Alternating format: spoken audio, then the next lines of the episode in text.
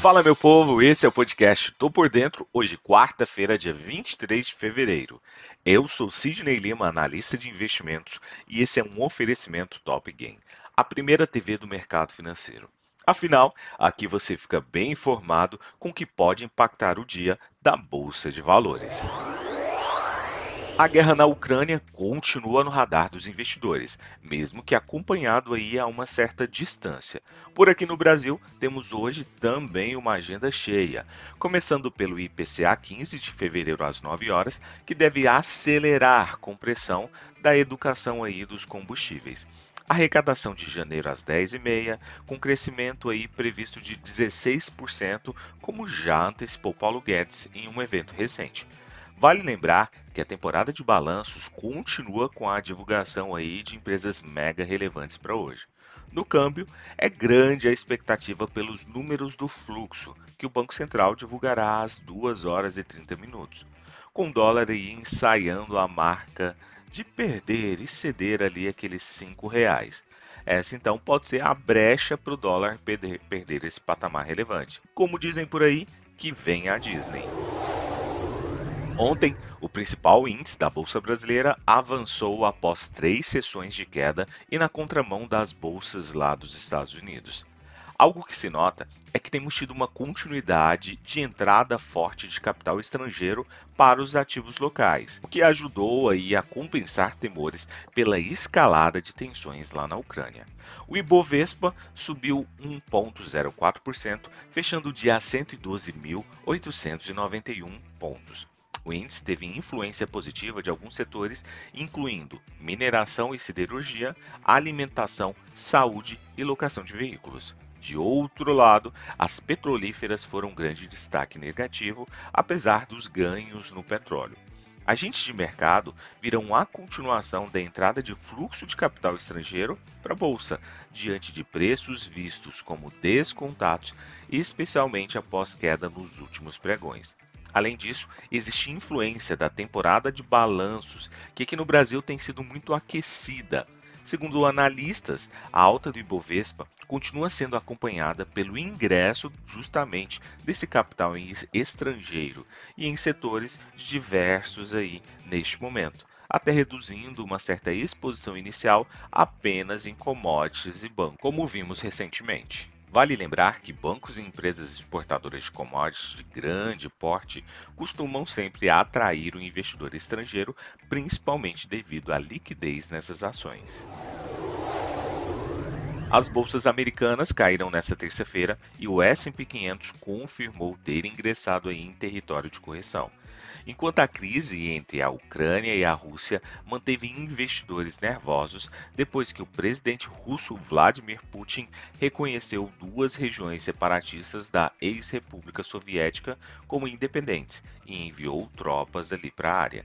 Os índices reduziram as perdas e encerraram acima das mínimas da sessão, depois que o presidente dos Estados Unidos, Joe Biden, anunciou a primeira onda de sanções contra Moscou enquanto disse esperar que a diplomacia ainda esteja disponível. Biden acrescentou que os Estados Unidos não têm intenção de brigar com a Rússia. Ele disse que as sanções, entre outros elementos, visam simplesmente ainda bancos russos e dívida soberana ali da Rússia. As medidas anunciadas por Biden não foram tão duras como alguns investidores temiam mas ele afirmou que o alívio é provavelmente temporário, já que a crise entre a Ucrânia e Rússia ainda não acabou. O presidente dos Estados Unidos, Joe Biden, anunciou medidas que visam a venda da dívida soberana da Rússia para o exterior.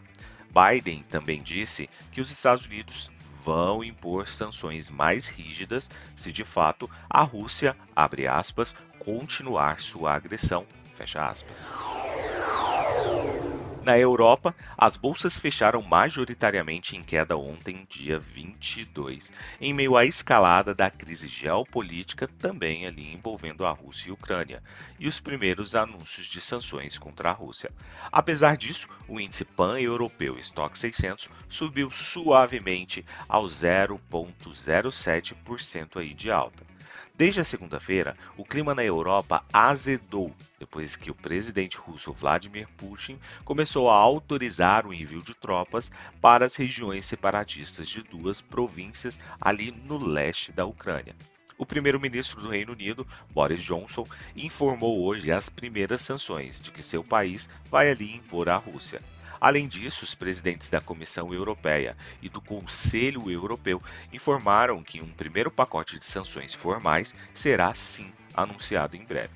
Já um chanceler da Alemanha, Olaf, anunciou que decidiu suspender a certificação do gasoduto Nord Stream 2, que liga o país ali à Rússia. Em Londres, o FTSE 100 liderou a recuperação das mínimas do dia, fechando em alta de 0,13%. Na Ásia, as ações da Ásia Pacífico subiram na manhã de quarta-feira, hoje, com os riscos geopolíticos das tensões entre Rússia e Ucrânia, dando nesse início de dia um certo fôlego ao mercado. O mercado do Japão está fechado também para um feriado hoje, então muita atenção quanto a isso. O COSP da Coreia do Sul subiu 0,11%. Vale lembrar que o banco lá da Coreia vai proferir a sua decisão de política monetária amanhã. Já partindo para a Austrália, o ASX 200 subiu 0,3% e o índice de Hong Kong subiu 0,51%. Partindo para o petróleo, os preços pararam de respirar nessa quarta-feira depois de atingirem máximas de sete anos na sessão anterior. Quando ficou claro que a primeira onda de sanções dos Estados Unidos, da Europa quanto ali à Rússia por enviar tropas ao leste da Ucrânia não iria lhe interromper o fornecimento de petróleo por parte da Rússia. Ao mesmo tempo, o potencial retorno de mais petróleo vindo do Irã para o mercado com Teherã e potências mundiais perto de reviver aí um acordo nuclear também manteve os preços tudo sob controle. O acordo nuclear com o Irã continua sendo aí no radar dos investidores uma possibilidade até que de fato seja confirmado que não vai ocorrer. A temporada de balanços por aqui continua aquecida com resultados para hoje de Eletrobras, Gerdau, temos Grupo Mateus, Intelbras, Minerva, Odontoprev e a nossa querida Petrobras. Na agenda econômica de hoje, tivemos divulgação de dados relacionados ao IPC lá da zona do euro às 7 horas da manhã. Temos discurso às 8 horas e 30 minutos de integrantes do Banco Central Europeu e temos também aqui no Brasil dado muito relevante que será divulgado às 9 horas relacionado ao IPCA.